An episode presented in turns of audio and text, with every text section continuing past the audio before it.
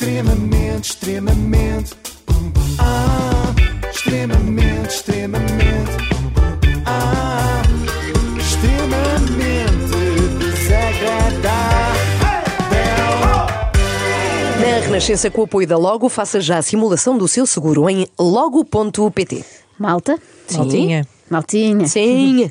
É com incontida alegria que eu vos revelo que o David GT, ou David Git, voltou. Quem? É um youtuber, que obrigada pela vossa pergunta, estou interessada. É um Sim. youtuber que teve honras de telejornal o ano passado. Bem, eu já vos Uau. explico essa parte. Vamos, mas é ouvir o próprio David, que já não aparecia há ano e meio. Que saudades. Boas, pessoal. Bem, como vocês podem ver, tudo mudou. A minha localização, os meus hábitos, os meus hobbies, as minhas rotinas. E acho que estou um bocadinho mais magro. Que é a cena que eu tenho mais orgulho. Foi uma cena que eu sempre lutei muito, sabem? E, e neste ano e meio que estive fora, consegui perder 15 quilos. Ou perto disso, um bocadinho mais, se calhar. Boas só. Teve fora, mas não é fora Sim. no estrangeiro, é só fora do YouTube. Ah, muitos parabéns, David. Mas espera aí, quem é o David? Espera, Ana, na vida é muito importante saber Não esperar. na vida. Na vida, has de querer saber quem é o David. O que tens de saber para já sobre o David é que ele está muito mais magro. Pronto. Uhum, mas é que eu nunca o vi mais gordo. Pois também é verdade. Eu Pois. também não tinha ideia do índice de massa corporal dele, sou sincera, mas pelos vistos estava com excesso de peso e está muito contente com esta conquista. Acho que agora só temos é que ficar felizes por ele e esquecer o resto. Mas qual é o resto? Calma. Para resumir um bocadinho o contexto deste vídeo, eu basicamente vou-vos explicar tudo o que aconteceu até agora e tudo o que vai acontecer. O que é que estou a planear fazer, ou o que é que mais ou menos planei fazer e o que é que fiz neste ano e meio que tive sem gravar vídeos, ou dois anos, não sei, não sei quando é que foi o último vídeo. Bem, abril de 2021 eu decidi fechar a minha empresa, por várias razões. Em primeiro que tudo, pela polémica que me vi envolvido, como é óbvio, como vocês, a maioria de vocês sabem, eu nunca me vi envolvido em nada em que fosse exposto desta forma como fui socialmente. Pronto, agora sim, vamos lá recordar Ah. o que é que o David fazia até ao súbito desaparecimento da internet, quando foi exposto assim socialmente.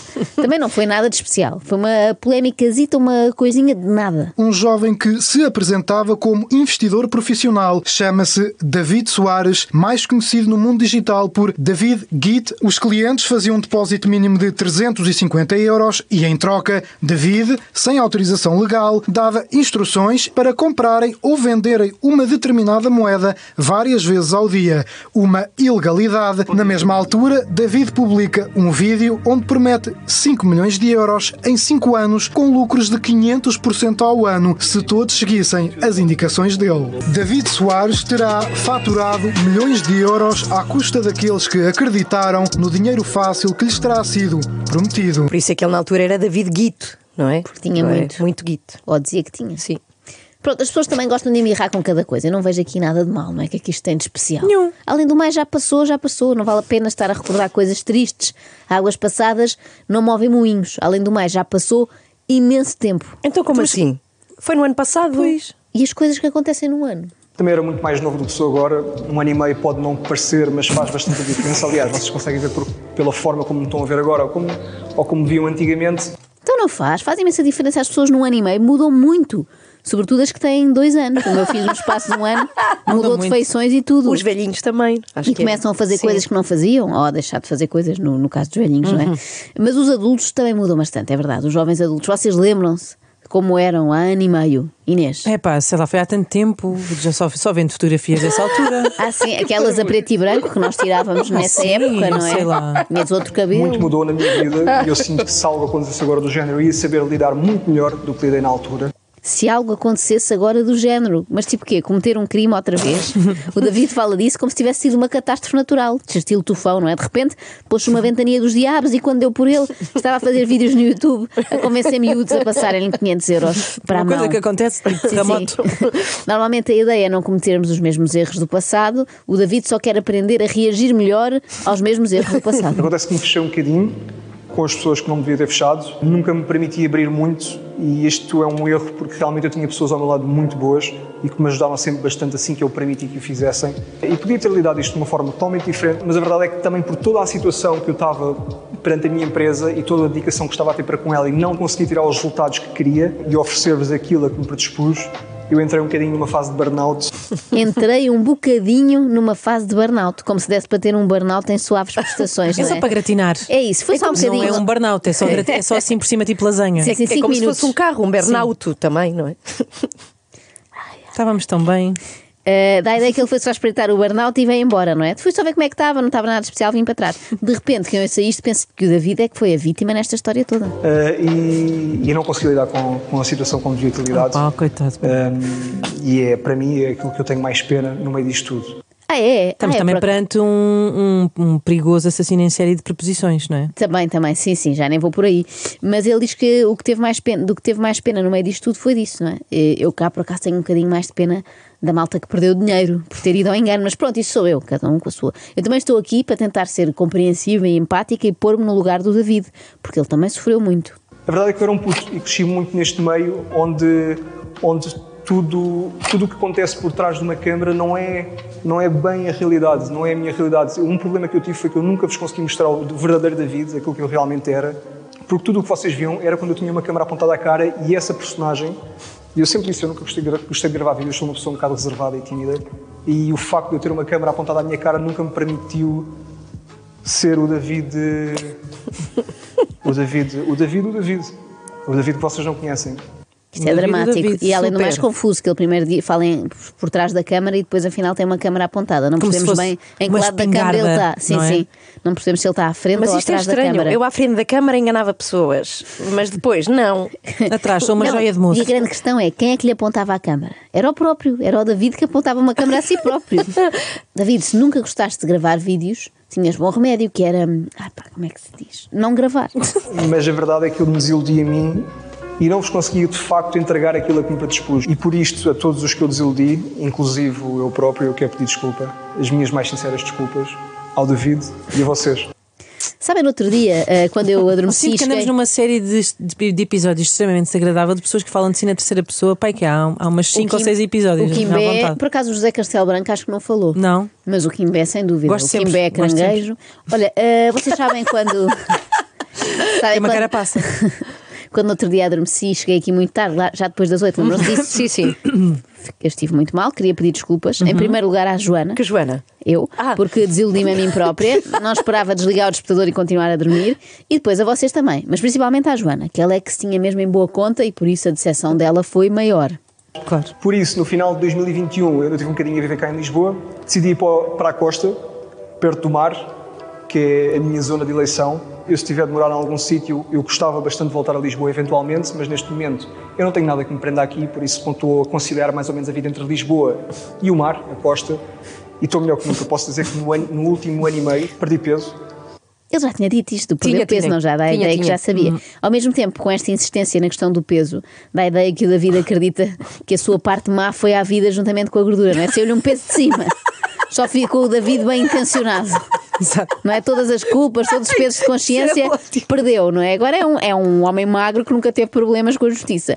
Eu gostei também quando disse: Eu, se tiver de morar em algum sítio, gostava de morar em Lisboa. Mas será que há a hipótese dele não morar em sítio nenhum? Bem, quando se quer fugir à polícia é o método ideal. estou muito mais eh, ativo fisicamente, estou muito mais ativo em termos intelectuais. Essa parte é mais difícil de notar. muito mais consciente, estou muito mais ativo e proativamente a trabalhar em mim mesmo e sinto que sinto que cresci de uma forma que nunca me permiti crescer nos últimos 5 anos. Sinto que estou muito mais perto do David que eu quero ser aos 20, 30, 40, 50 anos. Ao David que eu idealizo. Ao início, eu confesso, estranhei porque era tudo muito vazio, não via quase ninguém, não falo com quase ninguém, em que tive tão, tão, tão mais focado do que tive até agora, eu consegui fazer naquele ano, se calhar, o que eu não consegui fazer nos últimos 5 anos da minha vida. Por isso, a, a diferença, se vocês notam alguma diferença visualmente, que é simplesmente o resultado daquilo que foi trabalhado durante este ano, imaginem eu que tive este ano todo finalmente tempo para falar comigo, para estar comigo, para aprender comigo. Para falar comigo, para estar comigo, para aprender comigo. Faz lembrar eh, aquela música do Miquel Carreira, Pois não é? é. Comigo, comigo, comigo, comigo. A Aposto que o David até, até teve noites loucas consigo Sim, próprio, sim. não é? Mas coitado do David, agora sim começa a ter um bocadinho de pena, confesso. Porquê? Porque passar tanto tempo com Ah. ele não deve ser fácil. Pois, pois. O falar consigo ainda percebo, não é? Falar consigo mesmo. Agora, aprender com ele próprio, talvez fosse mais produtivo arranjar um professor. E então eu realmente noto uma diferença tão, tão grande e uma das coisas que me deu mais motivação para continuar e para não desistir foi realmente essas diferenças que eu fui sentindo todos os dias. E isso tem um efeito cumulativo tão grande que ao final de um ano tu olhas para ti e ficas, uou, quem é este? Uau, Uau, quem é este? quem é este? A incrível história do homem que mudou tanto, mas tanto, que um dia chega ao espelho e pergunta: Mas quem vem a ser este indivíduo espetacular? A parte mais positiva no meio disto foi que eu perdi mais de 15 quilos, eu estava com 88 quilos. Fónix, 88. E agora estou com 73, ganhei alguma massa eh, magra, por isso devo ter perdido um bocadinho mais de 15 quilos em gordura. Já sabemos, David. Já é a terceira vez que nos contas Está isto. isto. Foi importante para minutos. ele, Tudo bem, tudo bem, e parabéns Foi e tal. importante. Mas será que isto é uma estratégia de defesa? Pergunto eu. O David foi acusado daquelas burlas todas, não é? Uhum. Agora, se as autoridades lhe baterem à porta, ele diz: Não, não, não fui eu. Não vê que esse suspeito é muito mais gordo. Eu nunca falaria de investimentos e mercados na internet. Agora vou-vos contar o que é que eu tenho feito ultimamente em termos de rendimentos. Ora, pela primeira vez em muito tempo, eu tive finalmente tempo e liberdade para estudar e dedicar-me a coisas que não a minha área core, neste caso eram os mercados financeiros, mas realmente desde novembro, a altura em que o mercado entrou nesta tendência descendente que se prolongou até agora, por acaso agora quebrou a tendência, isto em termos técnicos, eu não sei se vamos efetivamente para cima, toda a parte macro é lastimável e está muita incerteza aqui em cima da mesa, mas desde que isto começou, como é óbvio, eu não ia ficar a olhar para o mercado, consegui abrir algumas posições, fazer ads de outras, mas voltei a currencies. Currencies. Voltou a currency. Onde fica fazer ads.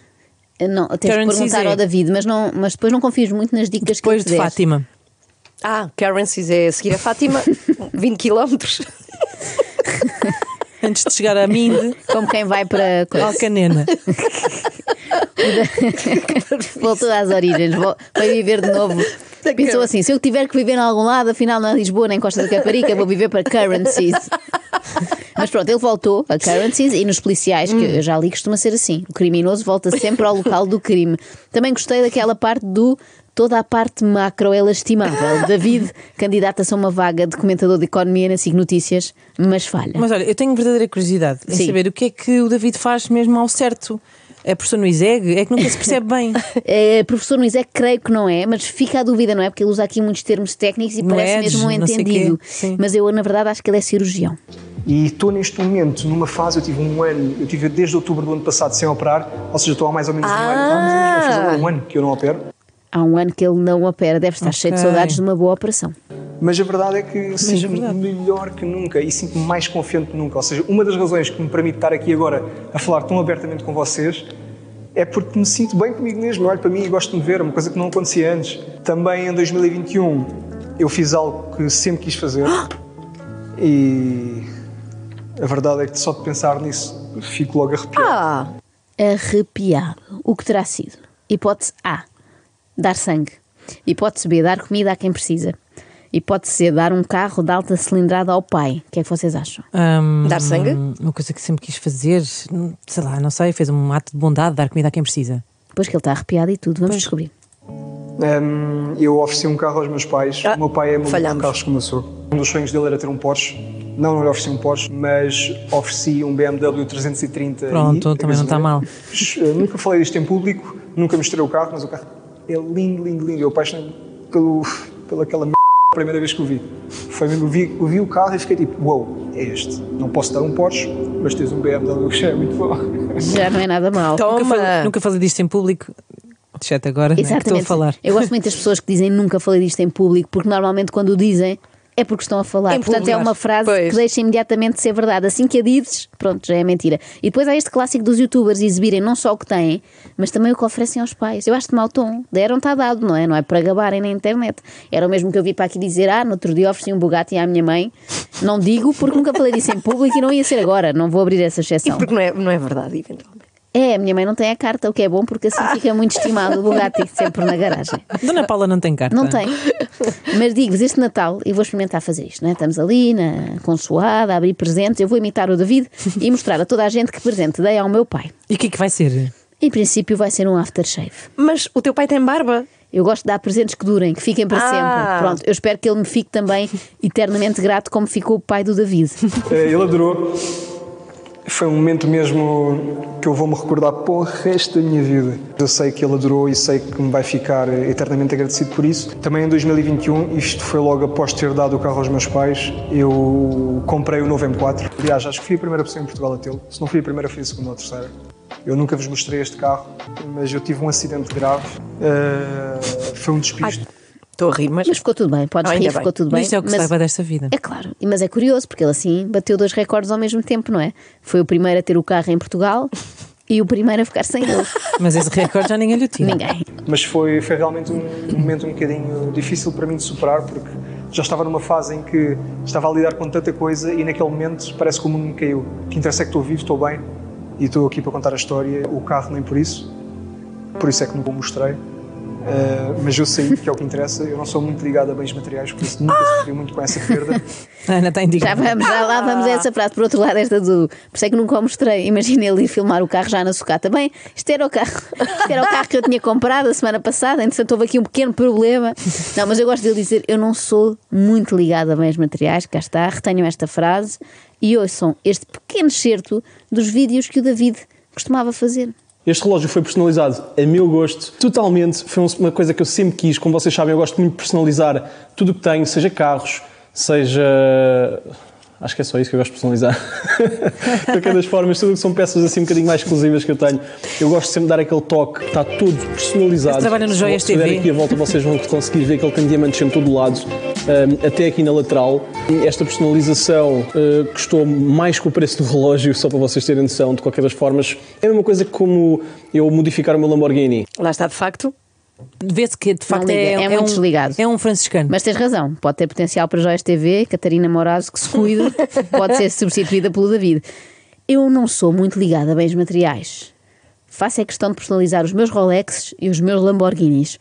Mas tirando isso, não ligo nenhuma.